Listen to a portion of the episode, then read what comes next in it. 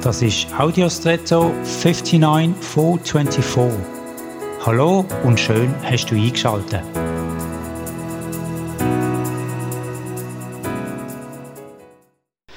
Ende vom 19. Jahrhundert ist man vermutlich hauptsächlich mit Rössli und anderen Tieren unterwegs gewesen.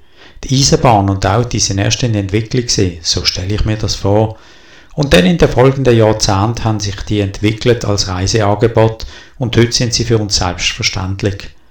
So Schnellstrassen nennen wir heute Autobahn. Dort nach einem Widerspruch, ist es jetzt fürs Auto oder für die Bahn? Jedenfalls hat irgendwann der Begriff müssen erfunden werden für die Neuerung. Eine Strasse für schnelle Autos. Das hat es bisher nicht gegeben.